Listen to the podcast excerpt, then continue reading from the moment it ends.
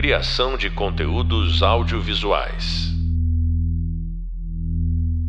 Cinematografar é administrar perdas. Ao passar pela objetiva, ao atingir o sensor, ao ser processado nos circuitos da câmera, ou seja, ao longo de toda a cadeia produtiva, a informação visual da cena vai sofrendo perdas. É inevitável, mas é administrável e minimizável. Para tanto, são necessárias escolhas corretas e coerentes com relação a aspectos fundamentais da imagem, como resolução espacial, resolução temporal, latitude, espaço de cor, codecs, etc. Eu sou o professor Carlos Eber, professor da disciplina de cinematografia ou direção de fotografia, e no podcast de hoje nós vamos abordar como o cinematógrafo deve proceder para minimizar as perdas de informação ao longo da cadeia de produção da imagem cinematográfica. Nosso convidado para dialogar sobre esses temas é o engenheiro de imagem José Francisco Neto, que é conhecido carinhosamente no nosso meio como Chiquinho. Chiquinho é um bamba. Chiquinho, me dá um para os nossos alunos um resumo rápido da sua trajetória na área. Ah, claro, com prazer, né, Beto? É uma, uma alegria participar aqui com você. É, mas eu já estou com uns 30 e poucos anos nessa área. É, eu comecei trabalhando numa emissora de TV com, na, na parte de engenharia e o engraçado que o primeiro trabalho foi cuidar das câmeras do estúdio, e cuidar dos efeitos com tinha acabado de chegar um chroma key. Então, desde o começo, meu meu trabalho foi cuidar das imagens, fazer com que elas chegassem bem depois de todo o processamento até a casa das pessoas, né, até o espectador. É, eu trabalhei em grandes produtoras aqui em São Paulo, trabalhei na, na grandes finalizadoras, na New Vision, que foi uma é, grande empresa do ramo de finalização de imagens e depois eu tive minhas próprias empresas. Atualmente eu estou é, trabalhando aqui na, na, minha última empresa que é a DOT já há alguns há uns 12 anos já. E, e é isso, na verdade, acho que eu sempre trabalhei com processamento da imagem, seja para minimizar as perdas, seja para deixar mais bonita, deixar uh, agregar alguma coisa a elas, né? E essa é minha, minha, minha estrada. Então, o Chiquinho é uma pessoa que eu conheço há muito tempo, já trabalhamos em vários projetos juntos, e o Chiquinho é uma referência na área, porque ele é um estudioso, é um curioso, uma pessoa que está sempre atualizando o conhecimento dele. Né? É, o que eu tenho aqui como roteiro é, abordar os aspectos da imagem cinematográfica que a gente mencionou aqui, resolução espacial, resolução temporal, latitude, espaço de cor, codex, etc., é, porque isso pode ser otimizado né, quando você preserva a informação visual da cena, que vai chegar na, na retina do espectador, é, conseguindo controlar né, uh, o acréscimo de ruído, a deteriorização, ou palavrinha chata, da informação que acontece inevitavelmente em cada etapa. Né? É, resumindo, o, o trabalho da gente ao longo do processo é de controlar a entropia. Né? A gente está sempre lutando contra a tendência natural da natureza a perder informação, a se desorganizar. Né?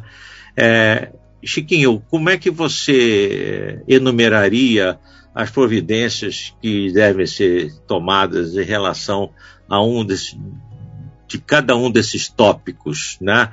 É, resolução espacial, resolução temporal. É, se você quiser, eu dou cada um dos tópicos e você comenta. Pode ser assim? Pode, pode ser. Vamos lá.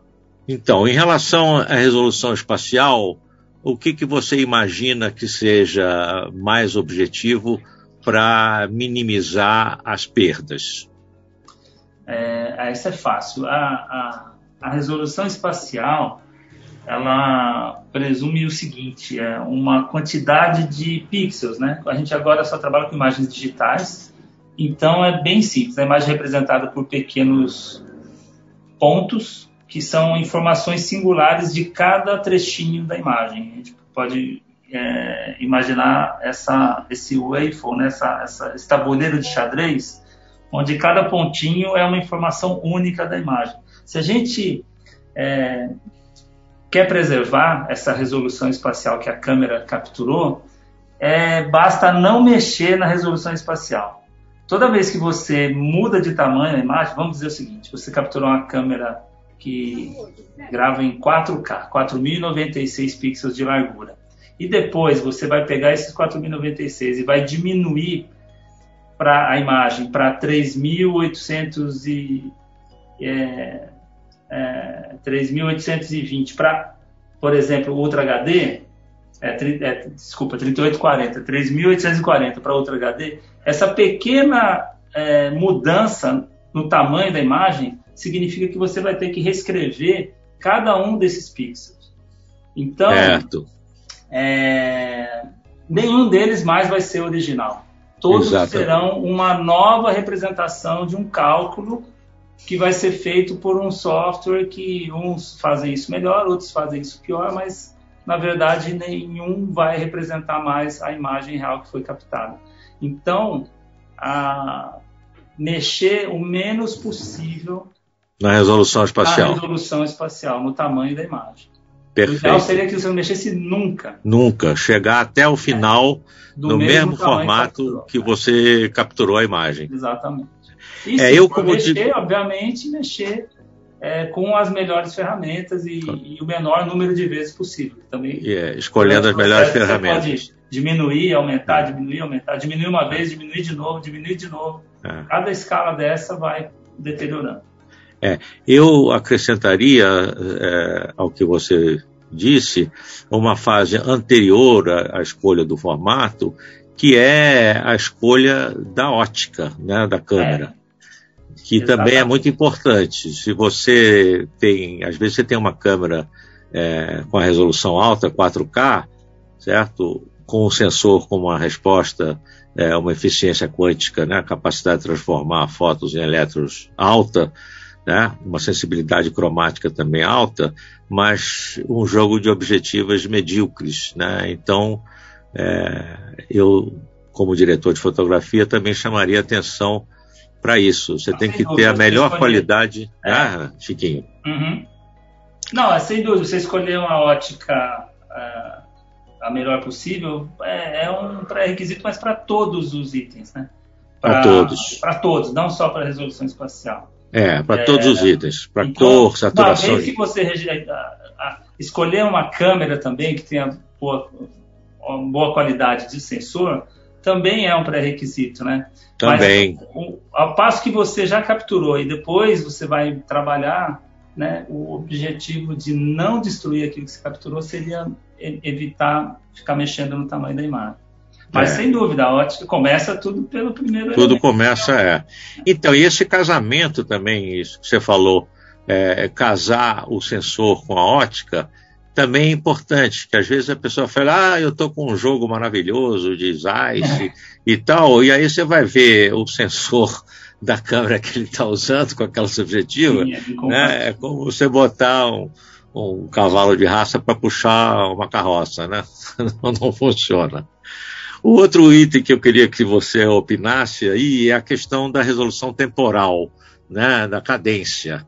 Se é bom você capturar numa cadência mais alta e depois é, reduzir, ou se é melhor sempre capturar na cadência em que vai ser exibido. Como é que você vê a questão da cadência? É, bom, eu sou um, um defensor da, do uso da cadência para efeitos narrativos, né? Certo. É, eu entendo que cadências mais baixas, como os 24 quadros, os consagrados 24 quadros por segundo do, do cinema, eles não, eles acrescentam, eu chamo de filtro de fantasia, né? É. Ele imediatamente cria uma imagem que não é realista, ela é fantástica nessa, nessa, é, nesse registro do movimento, e subjetivamente a gente já passa a entender aquilo como ficção. Isso para mim é muito uh, claro. É, é, como uma imagem preto e branco também. Também. enxerga em preto e branco. Então, na hora que você coloca a imagem em preto e branco, você já está no campo da arte, você já, já, já está em outra, outra, outro meio. Em outra dimensão. É, é, é, é uma outra dimensão. Agora, sim, é, o, as pesquisas que eu já, já vi, inclusive é, neurocientistas estudando é, o cérebro, o nervo óptico e como ele recebe as informações, é muito louco, mas é, tem um filtro lá de 60 Hz na cabeça. Exatamente, é o que eu li também. É, e não é só o olho, é, é, é o cérebro que é. consegue filtrar até 60. É, o córtex visual, as é. outras áreas que processam a imagem. É. E essa, essa, esse limite ali significa o seguinte, que até 60 quadros por segundo você consegue identificar de alguma maneira que são fotos encadeadas. Certo. A partir de 60 quadros, você não consegue mais enxergar diferença entre os fotogramas e parece um movimento fluido, é, mais naturalista, certo. mais próximo da realidade. Então, eu sou a favor de usar isso criativamente. Quanto mais próximo você estiver da realidade, é, é, e você queira transmitir realidade, transmitir uma imersão maior, você pode usar. Os games usam. É isso que eu ia falar. Os games, nesse aspecto, estão muito mais avançados do é. que a cinematografia. Né? Os games já trabalham é. né, há bastante tempo, com, até com 120 quadros, né? Sim. É, eu tenho a informação de uma experiência que foi feita há uns anos atrás nos Estados Unidos, que é aquele Douglas Trumbull, que foi o responsável pelos efeitos especiais de 2001, do Kubrick lá atrás, uhum. ele fez um sistema, é, não me lembro o nome agora, é, que capturava e exibia a mais de 60 quadros. Né? E o que aconteceu foi muito interessante. Quando ele lançou, ele construiu dois, duas salas de exibição, ah, chamava Showscan, me lembrei. Uhum. É, ele fez uma sala na costa leste, outra na Califórnia, na costa oeste. E o que, que aconteceu? Enquanto ele mostrou documentários, coisas é, naturalistas, né, as planícies da África e tal, era lindo, porque a impressão de realidade com essa cadência alta era muito grande. Mas quando ele começou a fazer filmes de ficção, as cenas de violência causavam um desconforto enorme no espectador. Então, isso que você falou aí do filtro, né? A cadência menor, ela perde um pouco da realidade da imagem, acontece mesmo. E as pessoas estão condicionadas a esse véu né, entre a imagem cinematográfica e a realidade.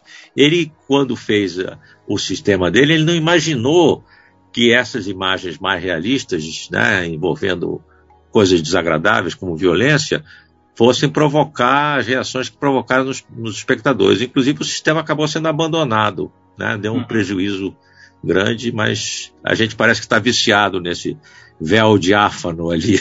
É. né? é mais econômico também, né? É, é mais econômico também. É. é. mas agora com o digital, essa questão da, da, da quantidade de informação, do tamanho dos arquivos, está sendo melhor administrada, né? É, assim, são poucas iniciativas ainda de, de, de utilizar um frame rate mais alto por conta realmente da, da do custo, né? Do custo, né? É, chega no, no, processo é o dobro de armazenamento, tudo, é, processamento, é. a finalização toda, tudo, Não, e hoje todo você... o processo acaba ficando dobrado. Não o é. todo, obviamente, mas a parte de imagem, sim. É. E isso ainda impacta. Eu, eu, alguns filmes né, foram produzidos experimentalmente. O Ang Lee começou a pesquisar isso e, e, fez um longo inteirinho em 4K, estéreo, 3D, né? Sim. E 120 Hz, né? O, ai, como é que é o nome? É, é o filme de guerra lá do... Com, do Ang Lee, dirigido pelo Ang Lee né, do Ang Lee. E como é que foi a. Bom, eu vi, um, ele passou lá na, nos Estados Unidos, eu estava na sessão que ele fez o demo e mostrou uns 20 minutos do filme. Ah. mais impressionante foi que é, eu achei que eu, eu ia ficar desgostoso com o filme, porque 120 Hz. É, eu, eu eu ia sentir falta dos 24 quadros segundos. que a gente é mas, é viciado. Né? É, mas a realidade é que depois de 30 segundos eu esqueci que. que é, a gente se acostuma, né? É, a, é. a verdade aí, é essa. na história, o poder de imersão é muito grande. E uma tela gigante, né? Claro, em estéreo, 3D, e é impressionante. com resolução altíssima porque 120 quadros não tem motion blur em nada praticamente. Nada, né? É, é, é totalmente muito... transparente, né? É, é Parece que você está vendo ao e vivo. E a textura né? da pele vem muito forte. Muito forte, é, né? É, tá, a, a, pele, qualquer movimentinho assim, você tá com ela borrada, tá fora de é. foco, mas ali não, tava tudo sempre muito foco. É, é o e, cúmulo do naturalismo, né? É, exatamente. E aí aconteceu uma coisa interessante, eles ele relatou lá que eles tiveram que botar os atores em dieta pra, porque não podia usar maquiagem.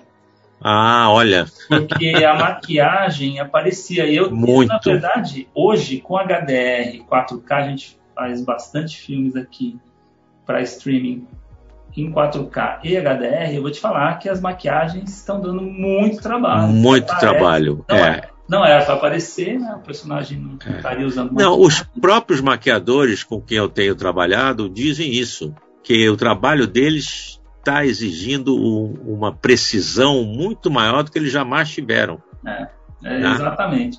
Porque isso... com a resolução tão alta assim, uhum. qualquer coisinha, qualquer deslize, qualquer lapisinho mais pesado no olho, por exemplo, fica um. Né? Sai do, do realismo, né? sai totalmente, a maquiagem aparece. Aparece, e, é. E você tem que usar outras estratégias aí. Isso, é isso. É, é.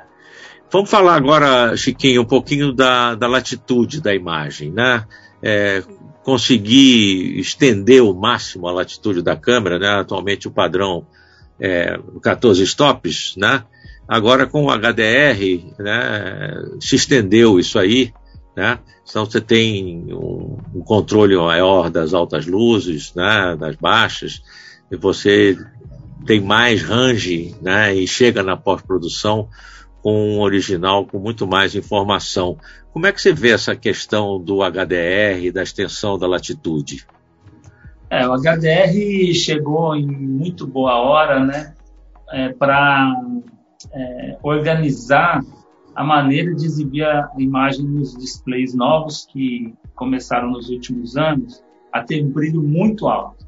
Isso. É, o fabricante de TV é, vende mais aquele que a tela brilha mais, né? Você chega lá claro. na, na, loja, escolhe pelo brilho, né? Aquelas tá cores mais vivas, aquela tá coisa. Certo.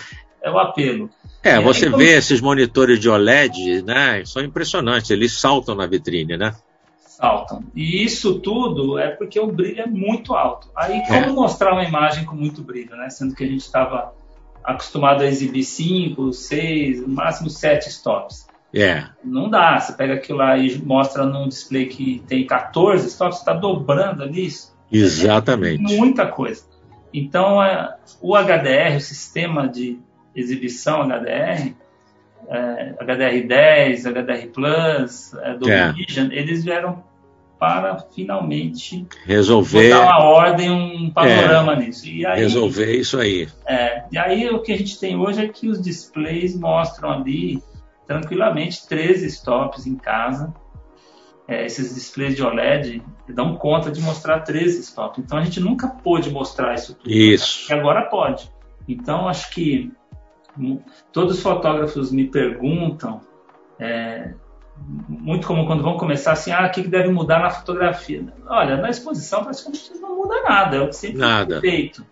É, a questão é, é, entender como depois você pode mostrar aquilo que você está fotografando. E isso, isso, muda radicalmente.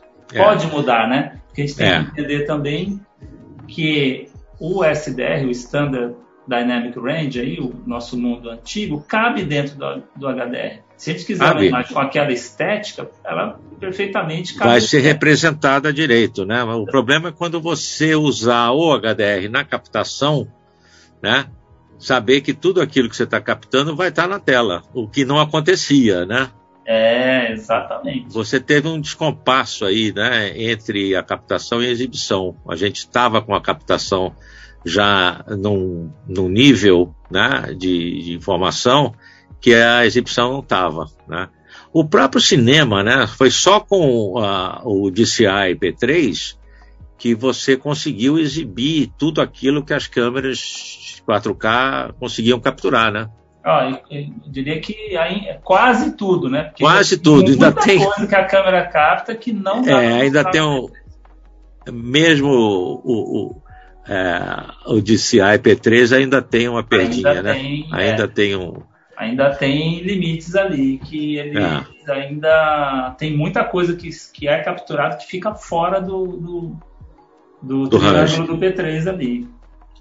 E espaço de cor, Chiquinho? Como é que está aí uh, os, os, espaços de cores associados aos codecs, né? É, no 4K a gente está com um espaço de cor muito, muito extenso, que é o 2020, né? É, como é que você vê a evolução futura desses espaços de cor? Olha, o, na prática hoje o que a gente tem na, nos displays é o P3. Eles atingem é. muito próximo Então é possível a gente exibir em P3, é são os masters que a gente faz hoje, tudo é limitado em P3. Certo. Porque são os displays que estão comercialmente disponíveis. O que tem para breve é, é, display laser, né? Laser. Com outra tecnologia.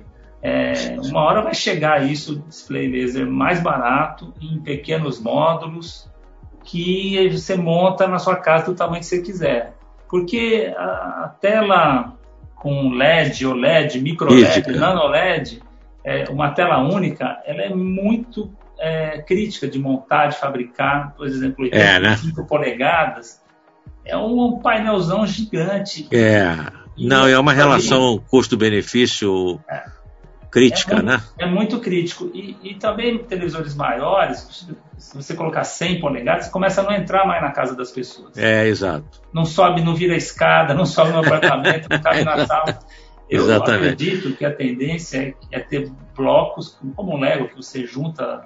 Os plays de LED já são assim. Já são assim, né? Modulares. É, junta módulos e certo. monta do tamanho que você quiser na sua, na sua casa. Vai, vai chegar isso aí.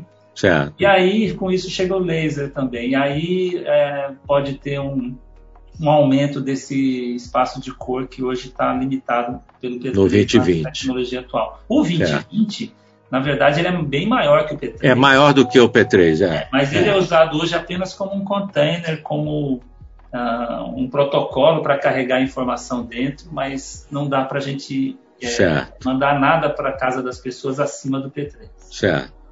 Chiquinho, a gente já está aqui com, só com dois minutos, mas antes de encerrar, eu queria que você fizesse um breve comentário sobre os codecs de gravação né, que existem na atualidade, quais são as melhores escolhas que você acha para é, captar. É, o, os codecs hoje, assim, para o mercado de, de premium, né, de, de, de, séries e longas, premium, Sim. Ah, as opções são excelentes, que são os codecs sem compressão nenhuma. Claro, é, RAW. O codec, é, que são RAW. O codec com compressão é, lossless, né, sem perda, que é uh, tem alguns, alguns tipos desse. O ProRes 444, HDE, por exemplo. O sistema de compressão HDE que usa-se com a ARRI, que certo. comprime, mas não tem perda. É, e os codecs, o da Sony, o Sony XOCM, ele é muito. É muito bom, né? Eu já ouvi falar muito. Eu não usei ainda, mas já ouvi bom. falar muito bem. Essa é. Venice, né? Essa câmera nova deles. E trabalha com pequenos, você usa-se muito baseado em MP4, ainda aí são, tem uma é, eficiência mais questionável, né? Para câmeras pequenas, câmeras menores, de, de formato mais, mais econômico. Certo. Aí eles agridem mais, assim, não tem muita opção boa, não. É, é, sempre tem uma perda considerável ali. Mas, de fato, eles evoluíram bastante nos últimos anos, né? Acho que a Chiquinho, gente, tá, a gente tá, teria... A gente teria assunto aí é, é. para mais meia hora. Eu estou aqui com o meu aviso de, de um minuto, então eu queria aproveitar esse minuto final, primeiro para agradecer a você ter aceitado o nosso convite, né? Isso é importante porque vai faz parte do mestrado digital da FAAP, que vai formar muita gente a partir de agora é, dentro da cinematografia. Então, eu queria agradecer a sua presteza em aceitar o convite. É, você é uma pessoa que eu tenho como referência no, no mercado. Tá? E queria deixar aberto é, a possibilidade de, no futuro, a gente estender essa conversa, porque realmente eu estou um pouco frustrado, eu estou vendo a, a, minha pauta aqui, era um pouco mais extensa. Mas a gente tratou do, do fundamental, né? chegamos no codex de gravação, já estava bom. Né? Então eu queria agradecer você né? e dizer para os, os, os nossos é, ouvintes né? Que esse é, mais um podcast sobre o tema cinematografar é administrar perdas, né?